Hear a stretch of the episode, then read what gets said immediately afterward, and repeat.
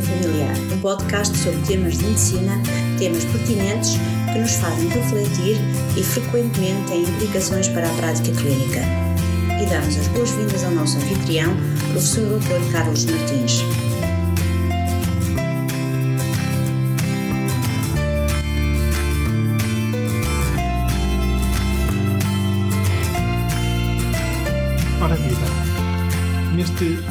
Episódio vamos falar sobre a doença provocada pelo novo coronavírus, doença esta conhecida como Covid-19. Dado o elevado grau de alerta público, é provável que alguns dos nossos ouvintes deste episódio possam não ser médicos. Uh, irei então tentar usar uma linguagem acessível a todos. Haverá algumas partes mais técnicas dirigidas para os meus colegas médicos e eu aí avisarei, mas de resto vou tentar, em grande parte deste episódio, usar uma linguagem acessível também aos nossos ouvintes não médicos. Por outro lado, dada a complexidade do tema, este episódio irá ser mais longo do que o habitual e irá ter uma estrutura de perguntas e respostas. A primeira pergunta que vou tentar responder é a seguinte: Como se contrai esta infecção? Como se transmite? A principal via de transmissão resulta da libertação por parte dos doentes infectados, através da sua respiração, de pequenas gotículas que contêm o vírus. Essas gotículas podem ser inaladas por uma pessoa que esteja relativamente próximo ou podem depositar-se numa superfície, como por exemplo uma mesa. Se outra pessoa, passados alguns minutos, colocar as mãos nessa mesa e depois levar as mãos à sua boca, olhos ou ao nariz, então essa pessoa irá ficar infectada. É por isso que se recomenda evitar levar as mãos à nossa boca, aos nossos olhos, ao nariz, eh, para precisamente evitarmos contrair infecções. E também este é o caso desta nova eh, infecção. Um outro exemplo de transmissão. Imaginemos um doente infectado que leva a sua própria mão à boca ou ao seu nariz. Dessa forma, as suas mãos ficam com vírus. Se entretanto se aproximar de alguém e cumprimentar essa pessoa, vai transmitir o vírus a essa pessoa e essa segunda pessoa levando a, sua mão à sua boca ou mãos ou olhos, irá também ficar infectada. É por isso que se recomenda a lavagem frequente das mãos, para evitar este tipo de transmissão. Ainda não dispomos de um conhecimento total sobre alguns aspectos da transmissão deste vírus. Por exemplo, gostaríamos de conhecer o tempo que o vírus permanece ativo numa gotícula que cai numa superfície. E gostaríamos de saber com maior uh, exatidão a distância mínima segura quando em presença de uma pessoa infectada. Tem-se vindo a aconselhar 1 a 2 metros de distância. Um estudo de dimensão muito reduzida, publicado na revista médica JAMA, aponta no sentido do vírus poder ser transmitido através de sistemas de ventilação. Isso já acontece com outras infecções víricas e este pode ser um mecanismo de transmissão importante, por exemplo, em meios de transporte ou salas com sistemas de ventilação. Esse mesmo estudo também revela a eliminação de partículas virais em grande quantidade nas fezes. E aí temos outro meio de transmissão que já ocorreu de forma relevante noutros surtos por outros tipos de, de coronavírus. nomeadamente na epidemia de SARS de 2002.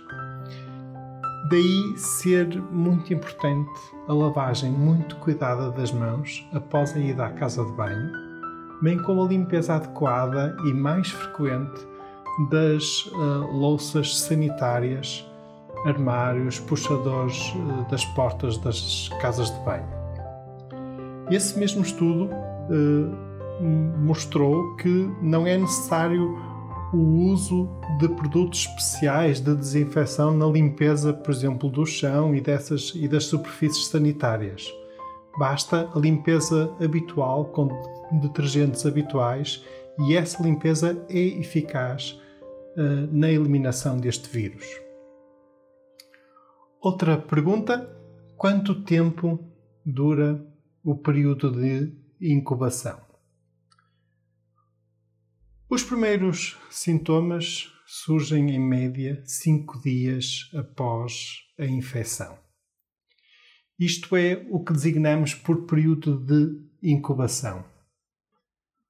O período de incubação pode variar de pessoa para pessoa.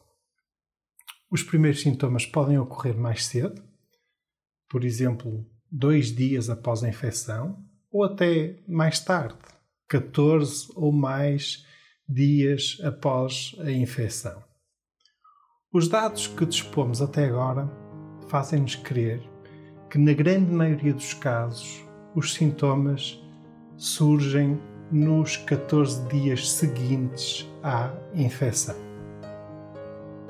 E esse é o motivo pelo qual o período de quarentena que tem sido aplicado às pessoas que tenham contactado com um doente infectado pelo novo coronavírus tem sido de 14 dias. É o período em que a pessoa deve ficar isolada para evitar o contágio de outras pessoas.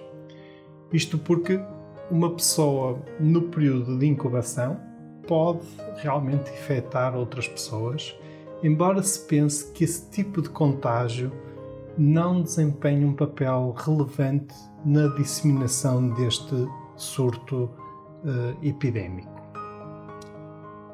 Outra pergunta: quais os sinais e sintomas? Como suspeitar que posso ter esta doença?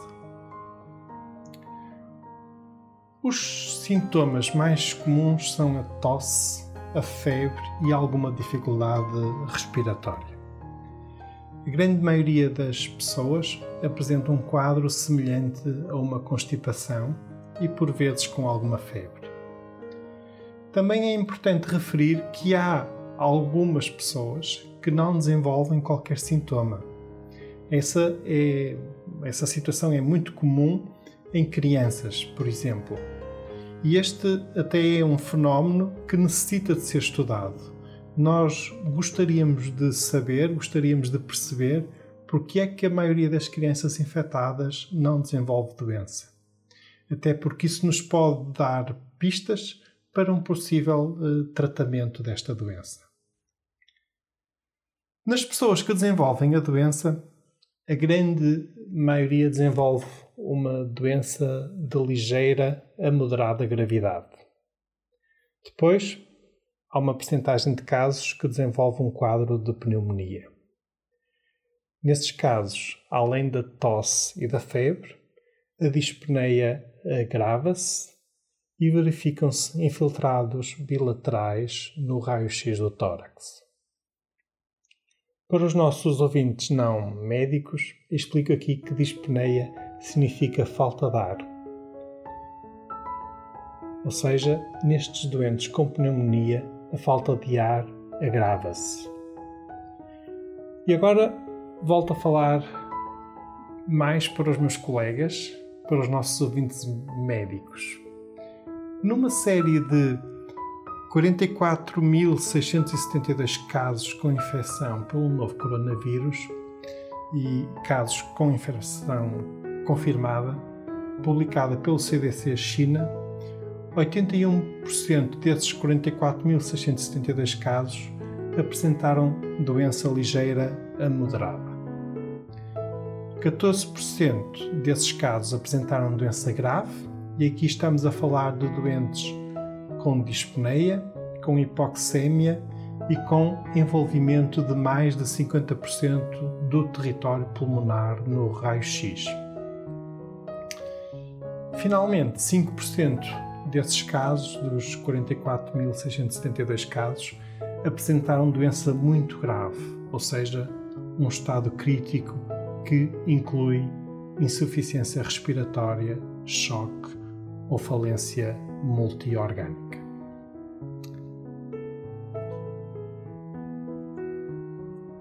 Outra pergunta: esta é uma doença perigosa? Afinal, não é como a gripe? Na maioria dos casos, a doença Covid-19 é uma doença ligeira. Só que, em alguns casos, esta doença evolui para pneumonia e aí sim é perigosa. É perigosa porque não dispomos ainda de um tratamento eficaz para este tipo de pneumonia. E segundo os relatos de colegas chineses e italianos, ela pode evoluir de forma muito rápida para um quadro de insuficiência respiratória com complicações cardíacas, renais e, nesse ponto, com elevado risco de morte. A mortalidade por este novo coronavírus tem sido maior do que a mortalidade da gripe sazonal. A taxa de letalidade que corresponde ao número de casos fatais, número de mortes, portanto, em relação ao número de casos confirmados, tem variado muito de país para país. Na tal série de 44.672 casos publicados, publicada pela, pelo CDC China, a percentagem de casos fatais foi de 2,3%. Contudo, no presente, em Itália, a percentagem de casos fatais ronda os 6%. Outra pergunta: que tratamentos dispomos? O que está recomendado? Esta é uma das áreas que gostaríamos de saber muito mais. A verdade é que ainda não dispomos de um tratamento eficaz para esta doença. As medidas terapêuticas preconizadas são medidas terapêuticas de suporte. Quando a doença ainda é ligeira, recomenda-se o paracetamol para controlo da febre e estes doentes podem ser tratados em casa. Deverão usar máscara, evitar contactos e, se houver agravamento, aí sim deverão ser transportados rapidamente para tratamento hospitalar. Se o quadro evoluir para uma dificuldade respiratória, então, numa linguagem mais comum, aí o tratamento será à base de soro e de oxigênio, aguardando que o quadro evolua de forma natural e a pessoa recupere. Mesmo quando o quadro de pneumonia se instala, não dispomos de muitas soluções terapêuticas. Os antibióticos não são eficazes no tratamento desta doença. Esta evolução para um quadro mais complicado não ocorre apenas nos idosos ou nas pessoas com outros problemas de saúde. Também pode ocorrer em adultos saudáveis e até em jovens. Agora, numa linguagem mais técnica, para os meus colegas médicos. Em relação aos casos mais graves, o que está recomendado é seguir as guidelines para o tratamento do síndrome respiratório agudo e para o tratamento de sepsis ou choque cético. A OMS, a Organização Mundial de Saúde, e o CDC recomendam que não se usem corticoides no tratamento dos doentes com Covid-19, exceto se existir outra indicação para tal como por exemplo um doente com DPOC. Esta recomendação baseia-se no facto de se ter verificado um maior risco de mortalidade associado ao uso de corticoides nos doentes com gripe e também nos doentes com o síndrome respiratório do Médio Oriente o MERS, sendo este que também era provocado por um coronavírus. A nossa esperança reside em alguns ensaios clínicos randomizados que estão a avaliar a eficácia de alguns medicamentos. O Remdesivir é um dos medicamentos no qual se deposita maior esperança.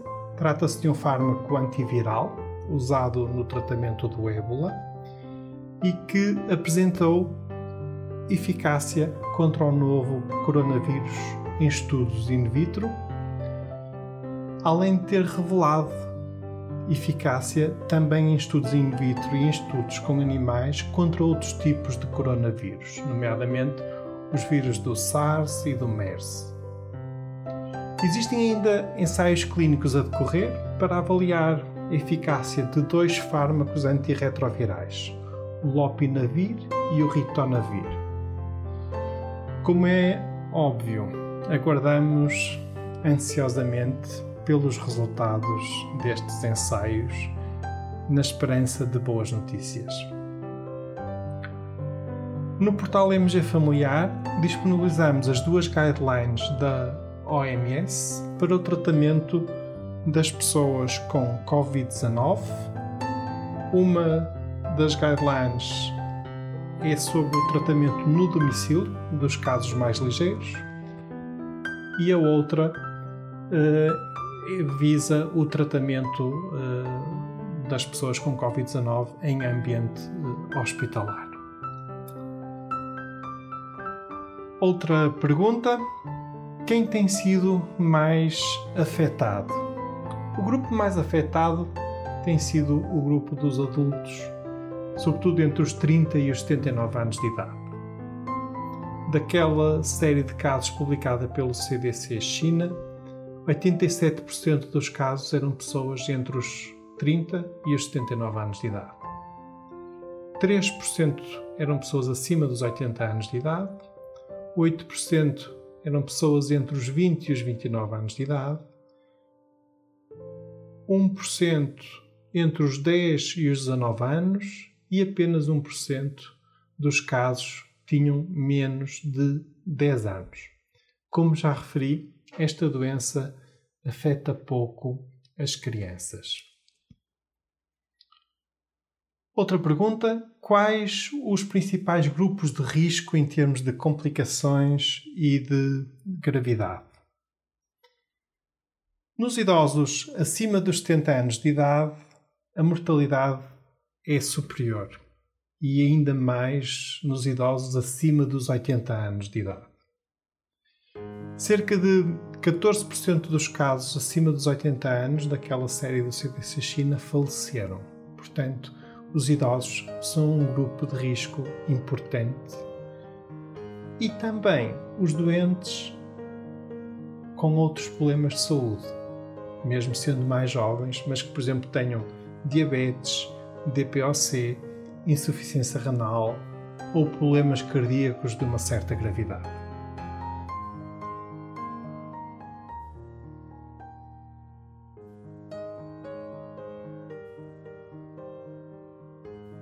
Outra pergunta: e as grávidas? São um grupo de risco? Esta também é uma área sobre a qual gostaríamos de saber bem mais. Por um lado, não parece haver evidência de que esta doença seja mais grave nas grávidas do que nos outros adultos. Mas, por outro lado, sabemos por outras viroses respiratórias, como a gripe, o SARS ou o MERS. Nesses surtos, as grávidas tiveram um maior risco de complicações e foram o grupo mais vulnerável. Parece não haver transmissão materna fetal, pelo menos é o que apontam dois relatos de casos que no conjunto envolveram 18 grávidas. Também não se sabe ainda se o vírus pode ser transmitido pelo leite materno. Contudo, sabemos que a mãe, ao amamentar, pode transmitir o vírus ao seu filho através da sua respiração ou através do contacto das suas mãos com a boca, nariz ou olhos do bebê. Daí que a OMS recomenda que uma mãe em que se suspeite que possa ter Covid-19 deva ter cuidados muito especiais ao amamentar, nomeadamente através do uso de máscara e lavagem cuidada e frequente das mãos. Nova pergunta: de que forma nos podemos proteger e prevenir esta infecção? Pelos motivos que já expliquei, uma das medidas de prevenção mais importantes passa por evitarmos levar as mãos à boca, ao nariz eh, ou aos nossos olhos. É também muito importante a lavagem frequente das mãos, de forma cuidada e com sabão, Outras medidas de prevenção passam por, neste período, manter alguma contenção nas relações sociais. Isto inclui evitar ambientes fechados, com muitas pessoas, por exemplo, cafés, shoppings, cinemas, restaurantes. Nesta fase, também será sensato proteger os nossos idosos por exemplo, evitando reuniões familiares alargadas, mas, como é óbvio, mantendo o carinho e o apoio uh, aos nossos idosos. Para bem de todos, é muito importante travarmos as cadeias de transmissão. E isso só se consegue diminuindo as interações entre as pessoas. Temos que encarar isto como um período de transição em que nos vamos ter que adaptar e alterar durante algum tempo as nossas rotinas e hábitos sociais. Por outro lado, as pessoas com sintomas respiratórios deverão ter o bom senso de avisar os outros e evitar proximidade com outras pessoas. Tossir para o cotovelo e, se tiverem necessidade de se deslocar para locais onde estejam outras pessoas, idealmente deveriam usar máscara. Mais uma pergunta.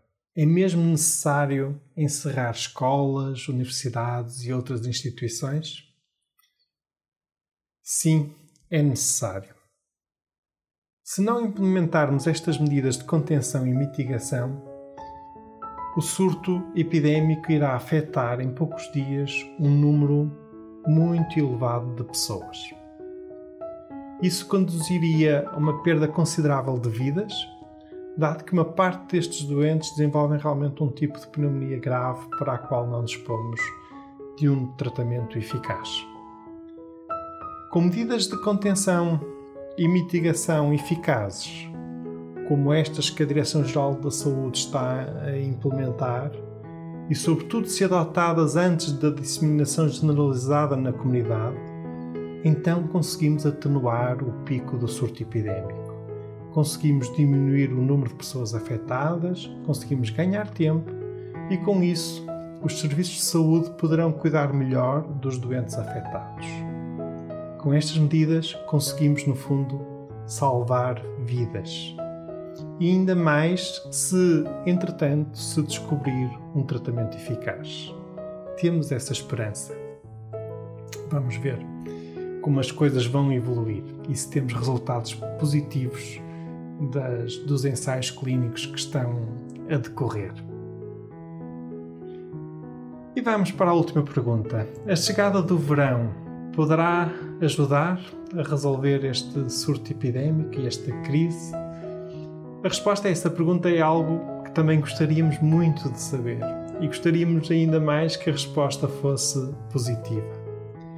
É verdade que isso acontece em muitas viroses respiratórias, mas não dispomos ainda de informação suficiente para saber se isso vai acontecer também com este novo coronavírus.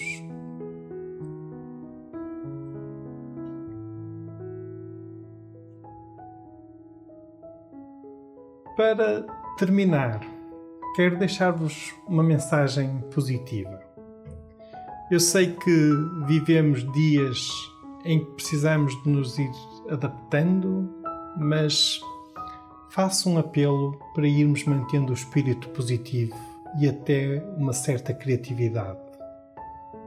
Custa-nos manter o isolamento social. Pois bem, por que não fazer uma party online? Contar histórias, partilhar músicas, rir e brincar. Hoje em dia, podemos fazer tudo isso online. Não deixemos que estes dias de maior pressão nos roubem a capacidade de rir, de brincar, de dar afeto. Não deixemos que estes dias de maior pressão nos desumanizem ou que desumanizem a nossa capacidade de cuidar. Temos que continuar a cuidar uns dos outros. Meus caros, este foi um episódio especial do nosso podcast MG Familiar. Fiquem bem, continuem bem um grande abraço e muita força para todos. Até breve.